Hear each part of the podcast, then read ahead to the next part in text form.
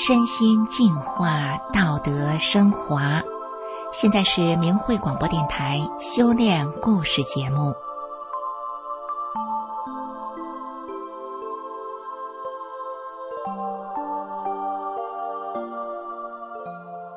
听众朋友，这个县里的菜市场生意就属这个市场的最红火。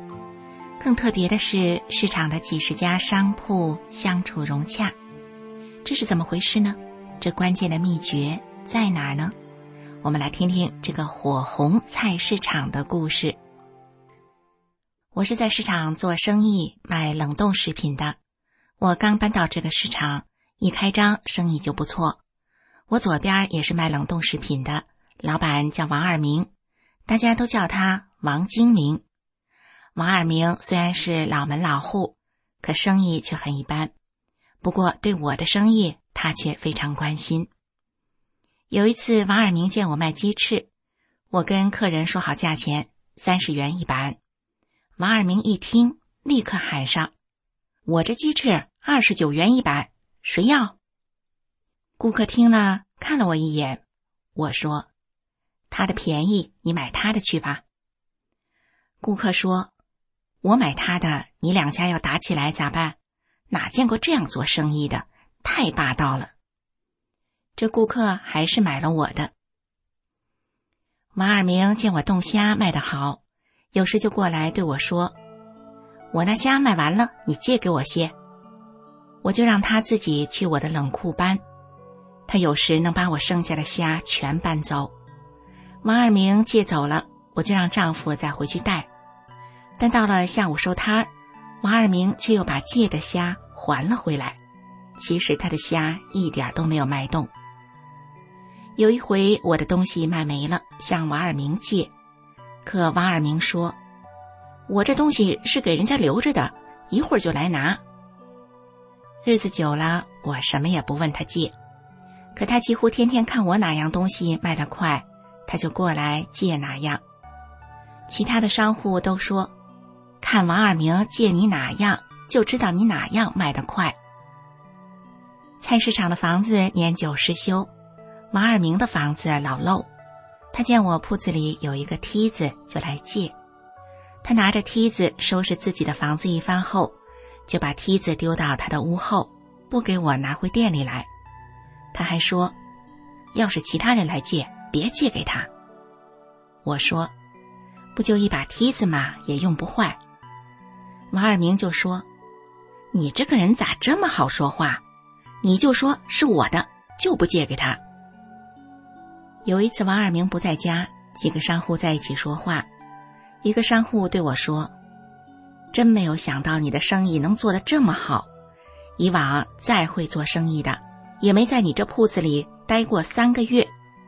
你看王二明借东西时一说三笑的，可是啊，要不借给他。”他就指桑骂槐的骂，要是你一接嘴，他就跑到你这店门口骂开了，还咋做生意呀？可也怪了，咋没见你和他红过一次脸呢？我右边的邻居指着我说：“他呀，你知道人家是干什么的？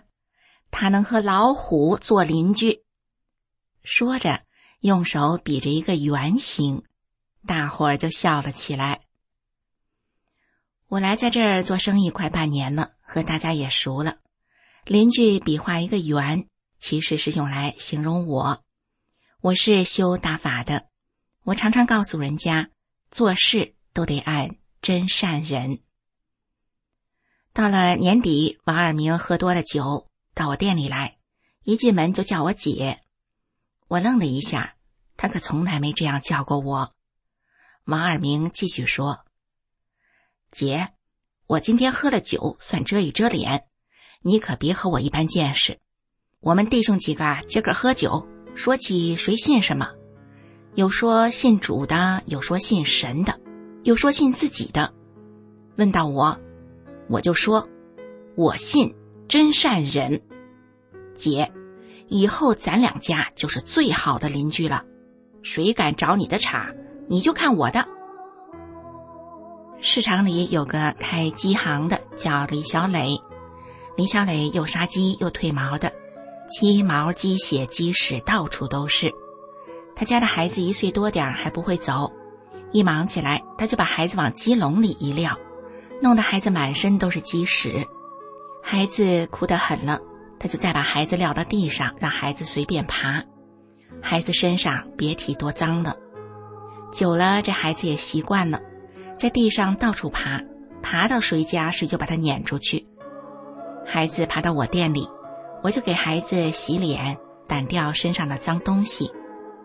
有一回，我掀开孩子衣服，看到他满身都是鸡柚子咬的疙瘩，我就到外面买了点药给孩子敷上，再给他们抱回去。我对李小磊两口子说：“也不能光做生意，连孩子都不要了。”这李小磊龇牙一笑说：“大姐，你这就不懂了。这样长大的孩子啊，没病还不怕丢。再说这么忙，咋还顾得上孩子？”一旁卖鱼的刘冰就接上了：“这是他家祖传的育儿经，小磊就是这么长大的。”李小磊回骂了刘冰一句，接着对我说：“姐，和你开玩笑的，你别生气。”我说：“你看看孩子身上叫鸡柚子咬成啥样了，你就不心疼？”从此以后，这孩子还照旧爬，可是再也不往别家爬了，都往我店里爬。我还是给孩子洗脸、掸掉鸡屎、敷上药。现在孩子都几岁了，只要买了东西就坐在我店里吃。商户们都打趣儿说。李小磊算是不花钱雇了个保姆。有一次给李小磊送机子的开着一个半截头，正堵着市场的门口。门口旁边有个小推车，人们走那儿过，要么绕过去，要么跳过去。我过去就把那个小推车推到一边儿。给李小磊送货的司机见了就说：“你咋和人家不一样？”谁都不挪，就你挪。我说：“这费个啥呀？随手的事儿。”我看那司机车里挂着一个中共魔头的车坠儿，我就说：“这个老毛头的像，你可不能再挂了，挂着它保不了你的平安，也不能让你致富。”我接着说：“你想啊，你想致富，他讲无产阶级；你想平安，他是斗争哲学。”你赶快扔了它！司机连忙说：“好，好，我这就扔了。可你得给我找一个法轮大法好的车坠儿。”我说：“你下次来，我给你。”有一个收破烂的，经常来我们市场。这个收破烂的，只要看谁家的人不注意，就顺手把谁家的废纸烂篓放到车上。有一次，他趁我不注意。把我店门口的两个纸箱扔到了他的三轮车上，推起三轮车就走。他走到卖鱼的刘冰那儿，前面有个坡，地面还有点滑。他推了几下没有上去，我就过去帮他推车。刘冰就喊上了：“光听说有被人卖了，还帮人数钱的，今儿个可见着个被贼偷了。”还帮贼推车的，说的收破烂的脸一红一白的。我说：“不就两个纸箱子吗？快别这样说了。”其实他拿我的纸箱，我都看见了。这个收破烂的也不知咋想的，以后再来总在我店前多转一会儿，向司机再偷点东西。一次，他刚要往车上扔纸箱。开机行的小磊大喊一声：“给他放那儿！”收破烂的说：“我又没拿你的，你操什么心？”小磊说：“偷我的东西都行，就是不能偷他的，他是俺这儿的财神。”有一次，一个顾客买了很多东西，他要借我家的电动三轮车，还说东西送到他家给车费五块钱。我丈夫开着电动三轮车，载着东西送他回家。路上遇到了堵车，前面有个人让丈夫往后退一下，丈夫就退了；左边又有个人让丈夫往右靠一下，丈夫也照着做了。堵了一阵，总算到他家，那人卸了东西要给五块钱，丈夫说啥也不要。丈夫说：“哪有借个东西就要钱的？就这么远一点儿，不能要。”过了几天，那人到我店里，她和丈夫打了招呼，要了几样东西后对我说：“你知道我为什么不问你价钱吗？就你丈夫这为人，你也不会骗人的。”接着，她指着旁边的王二明说：“你看那个和你做一样生意的没？我们可是老熟人啦，我买他的东西。”还都得问问价钱，买你的不用问，我就放心。以后我就在你这儿买东西了。我说，你可别这样，他的东西你也应该去买些，维持个朋友也不容易。再说你也不差这几个钱儿，叫人赚点就赚点吧。他说，你俩口子咋这么好？后来他知道我修大法，他就说。哦，原来是法轮功的，怪不得这么好。菜市场用零钱是少不了的，朋友给我送来印有“法轮大法好，愿您吉祥平安，化名退党退团退少先队”这样的大法真相币。我不但自己用，我们市场几乎所有的商户，只要有零钱要换钞，就到我这儿来换真相币。有一回，有个顾客问我换零钱。我给了他十张真相币，他一看就喊上了：“你这是法轮功，怎么每张上面都有字？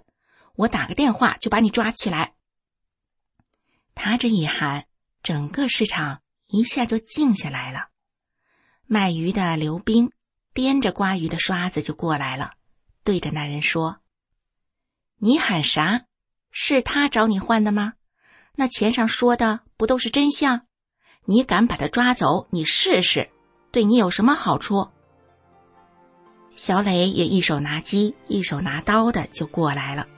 小磊说：“谁欺负我姐了？”二明也在旁边喊：“就是他！你敢打电话，我这就放倒你！你个破党员！”我说：“没啥事儿，没啥事儿，都回去。”老弟，你是不了解法轮功。大家为啥都认同，就你不认同？你得好好思考一下呀。那人说：“你人缘咋这么好？他们都是你亲戚？”我说：“都是我亲戚，你也是我亲戚，只是你不知道。你先走，过后我给你讲。